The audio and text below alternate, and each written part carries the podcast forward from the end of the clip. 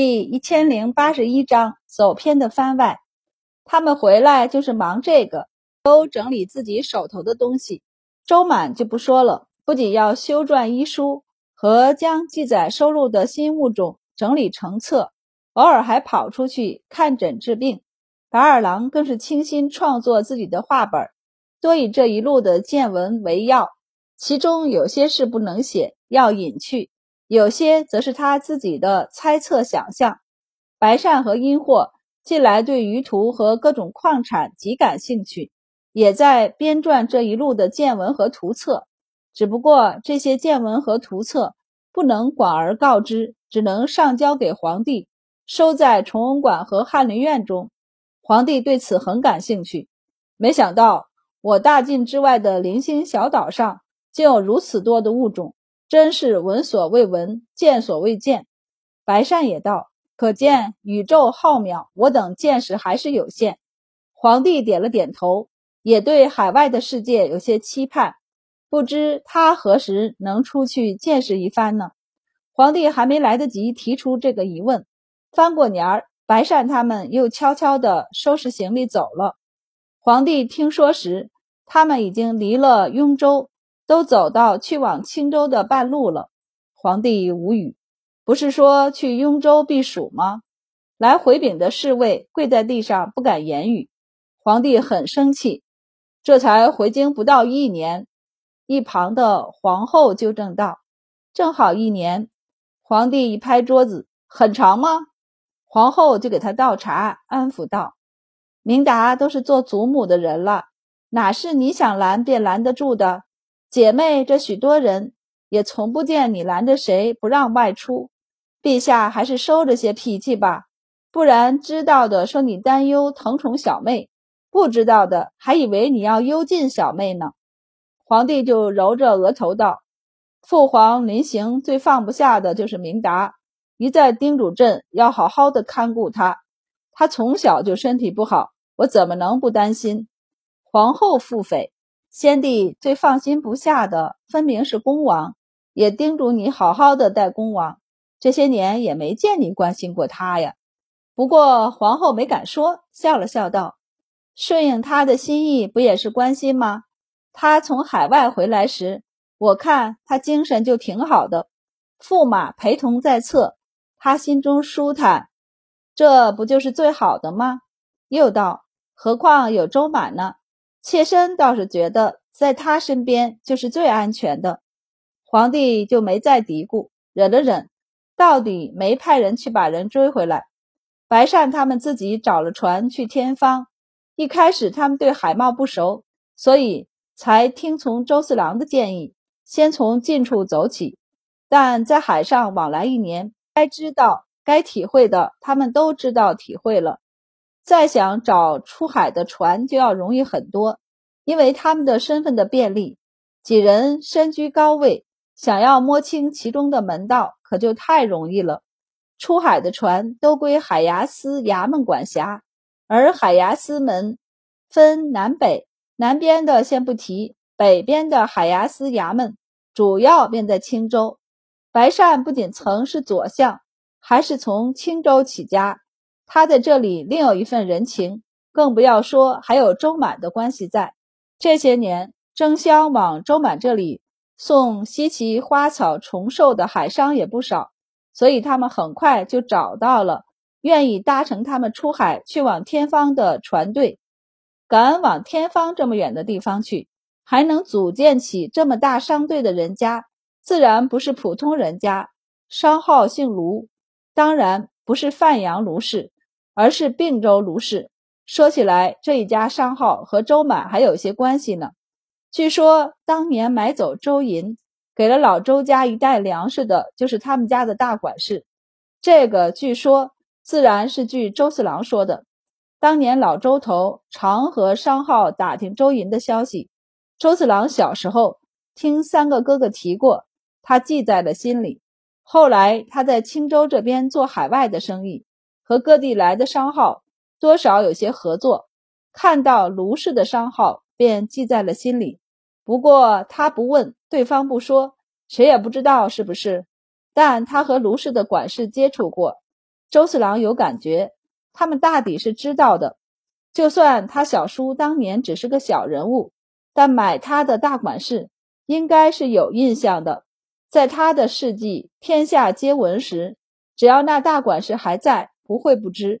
不过卢氏应该也拿不准他们知不知道，且对这件事是抱着好的态度还是不好的，所以也不敢轻易拿出来说。不过这几年和周四郎来往，卢氏商号可给了他不少便宜。周四郎自然不会白占人家的便宜，不然他这里占了，回头卢氏怕是要从周满和白善那里找回来，所以周四郎也会给卢氏商号一些便利。你好言，我好语，这些年关系还不错。给周满他们介绍出海的商船时，他特意掐掉了卢氏的船，就是因为卢氏太有钱了，他们家的船远近都跑。其中尤以远处为要，他怕的就是他们会搭上卢氏的船跑远。谁知道高一尺，魔高一丈，白善直接从海司衙门下手，还是找到了卢氏，而且还越过周四郎，直接和卢氏谈好了出海的条件。其实要不是造船耗费太过巨大，白善他们自己想组建一支商队的，不过暂且算了，现在也来不及了。周四郎要是有心，他们倒是可以参一股，因为知道白善等人的身份，卢家很看重这一次出海，直接派了他们家的宗子跟船。此次出行需要在海上漂泊很长一段时间，白善他们五人干脆凑了一笔钱，直接包下对方船队里的一艘船，船上除了一些海员外，其他人都是他们带来的，这样不仅住得舒适。安全上也更有保障。为预防万一，阴货还通过他爹在船上增添了四架机弩，直接把商船往战船上靠拢。更不要说船上带的寻常弓弩箭矢了。卢氏宗子过来看了一圈，回去后羡慕不已，与心腹道：“再多两艘这样的船，我们就可以在海中横着走了。除了天灾外。”他们可不计人祸，心腹道：“哪里容易？不说那海上的侍卫家丁，就是那四架弓弩，就不是我等能有的。”宗子沉思：若是能拉得他们入海茂谷，以殷家和白家的人脉，又有公主在其中，这些都唾手可得。这些年有意拉拢周四郎的人不少，其中不乏重金贿赂，只是周四郎从不松口。老周家一日比一日豪富，但家底和这些大商号和世家比起来还是薄得多。周四郎不是没有动过自己造船出海的念头，只是每每他才有动作，便不断有人找上门来，或是给他递钱，或是给他工匠人脉，甚至还有人捧着船直接来找他。只要他一句话，那些船都可归了周家。对方甚至大方的一成不占，白送。周四郎是很心动，却更知道这天下没有白吃的肉饼。好处是真的好，但拿了人的好处，必定就要给予回同样重要，甚至更重要的东西。当时白善是大晋的左相，周满是太医署署令兼太医院院正，俩人皆是一人之下，万人之上。周四郎纵是再心动，也不敢伸手，所以他干脆斩断自己的念想，宁愿每年辛苦些，到处租人的船出海，花钱买仓位，也绝计不再提造船的事儿。有心的人这才慢慢停歇，不再想着从周四郎这里入手搭上白善和周满。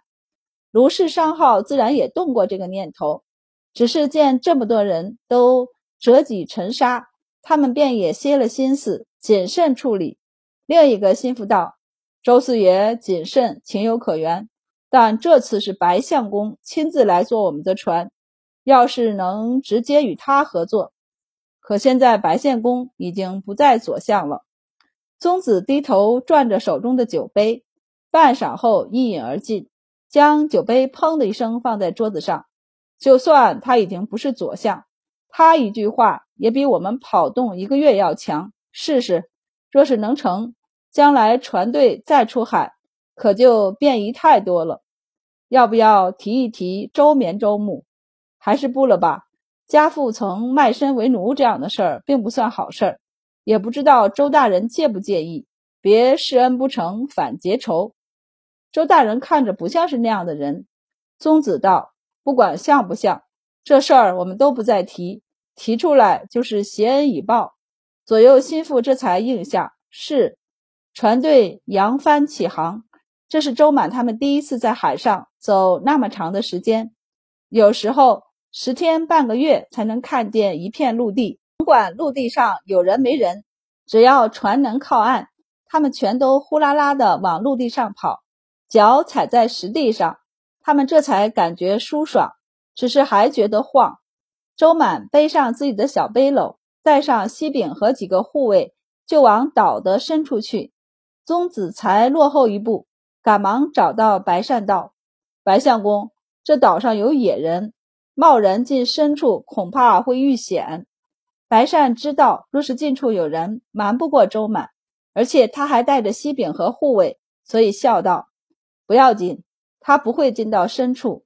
他就是想去采摘些药材和野菜。药材还罢，他们上船时准备了许多，只是菜蔬。”一路上，他们已经消耗完了。虽然船员们会在船上自己发豆芽儿，但早吃腻了。不说他们，就是船员们，现在看见绿叶，都跟看见什么一样。不过，白善还是带上几个护卫一块儿去找周满。白二郎见了也要去，明达也缓过劲儿来了，见状也跟上。殷霍一看，便也带上了长寿和许安。慢悠悠地跟上，宗子无语。他是想拦着周满不要去涉险，而不是想让他们一起跟着去涉险啊。周满没有走很远，因为才往里走一些，他就碰到了一丛龙葵。这东西一株就很大，而且一长一大片，这么一片都是绿油油的，而且很嫩。周满见了欣喜，连忙带着西饼上前，大手一挥。对众护卫道：“掐嫩叶可与鸡蛋煮着吃，清热解毒。所以等白善他们找来，他们正一人围着一株龙葵，每个人手里都掐了一把。